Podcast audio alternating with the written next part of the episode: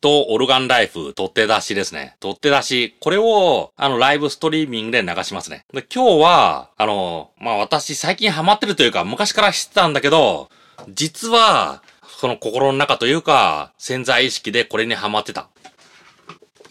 これなんですよね。金持ち父さん。まあ、これ、いろいろな勧誘で使われる悪魔の書籍。最近そうとも言われてるんですよね。私実はこれが、なんかいろいろな、まあ、いろいろな、この販売、あの販売の、このスカウトとして使われてる。それ知らなかったんですよね。マルチ商、マルチ商法へ誘うとき、これを使ってるんですよね。ただ私、このマルチ商法、マルチ商法という意味で、これを使う。あの、間違ってるのかなと思うんですよね。あの、マルチ商法。確かに二つの側面がある。一つは、自分に子供をつければ、その人が稼いだ一部、それが入る。いわゆる印税みたいなものですね。それともう一つ、とにかく自分が物を売る。まあ物を売って、売った金額と仕入れ値。その差で儲ける。その二つなんですよね。まあ日本で一番大きい、大きいのかなアムウェイってあるじゃないですか。あそこはその二つですね。まああと、その報奨金に対し、その報奨金この成果に対して、いろいろ、いろいろ表彰とか報奨金はありますけどね、ボーナスとか。基本二つ。ただ、この自分の子供が稼いで、あなたに入ってくる。こちらの方は、これに近いんですよね。いわゆる印税とか。それで、あの、マルチ商法の勧誘、印税印税って言うんですよね。ただ私、この印税収入というより、この自分が、その売り込んで、それ物を売る。または、あ、あなたの下になっていいですよっていう人を見つける。もう、あの仕事なんですよね。印税、印税とはちょっと違いますよね。なんか自動的に入る。っていう感じでマルチレベル説明してますけど、マルチ商法説明してますけど、実際この本とはかけ離れてるんですよね。だから、まあ、マルチ商法。まあ、誘われて、まあ、やってみるんだったら、私はこのセンスがあるかどうかを、まず調べてみる。あの、あなたの言うこと。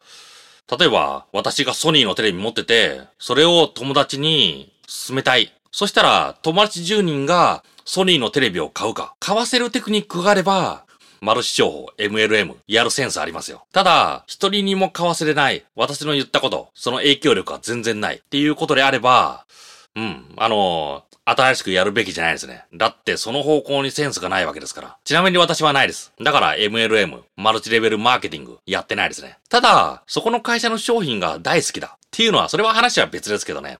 この販売、あの、アムウェイだったら、この会員になれば、安い値段で買えるわけですから、もう、商品が大好きだ。そういう人は入ってもいいけど、これはビジネスじゃなくて、ただの、その共同購入の契約ですからね。まあいろいろな側面があってぐちゃぐちゃになりますけど、ビジネスとしてのメインは、相手に、相手に紹介して物を売る。会員になってもらう。それなんですよね。それそれって、結局物を売るセンスがあるか。それなんですよ。だから私あの、この本をマルチ商法の勧誘として使う、まあ間違った使い方なのかなと思います。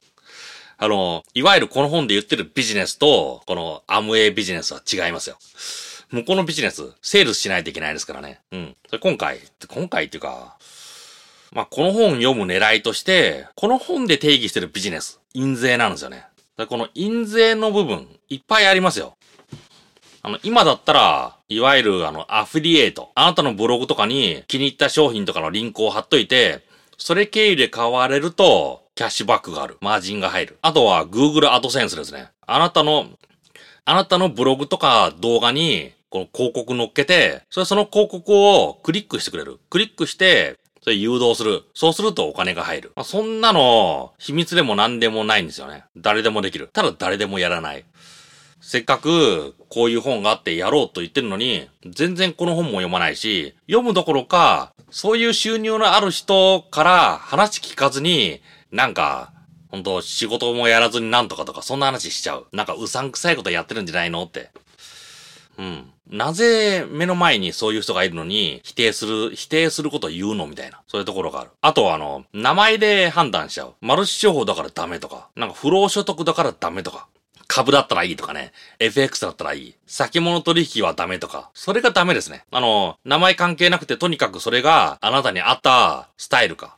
それなんですよね。全然分析とかそういうの好きじゃない。私は人と話して物を売るのはできるけど、分析とかはちょっと苦手。という人は、この、コンピューターの端末からやるような、そのビジネス。それは向いてないってわかりますよね。いきなり新しいもの、新しいそういうスタイルのものを導入したからと言って、急に伸びることなんてないですよ。大体は伸びない。セールスとか全然できない。人に物を勧めて買ってくれる、そういう人がいない。そんな人が、その MLM 始めたって成果出ないですよ。だから名前じゃなくて、自分に合ってるか。それなんですよね。すべての基本は、これ。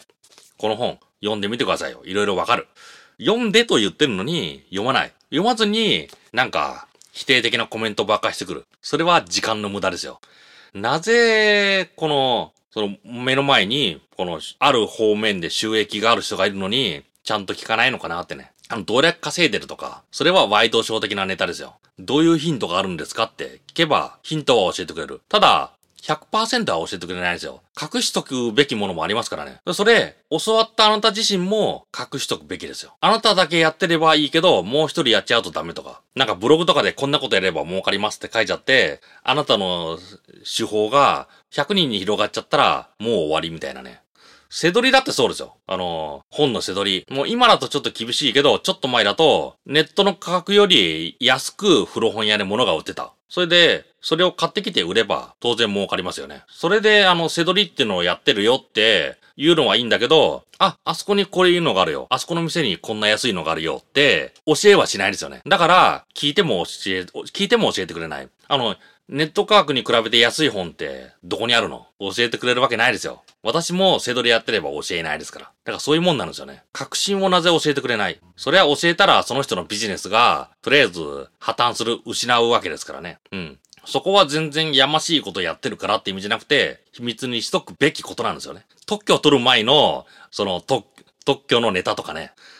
そんなものを教えれるわけないですよね。それと同じですよ。ということで、まあ、なんかあの、稼いでみたい、ビジネスやりたい、そう思ってる人はこちら買ってください。こちら、まあ、ロングセラーで、いい本ですからね。まあ、ちなみに、英会話、いろいろやっても身につかないな。これがいいらしいですね。デュオ。ええとかって言われそうだけど。まあ、結局そういうもんなんですよね。あの、結構身近に転がってる本がノウハウ集になる。そういうところあります。だからぜひやってみてください。ということで、バイバイ。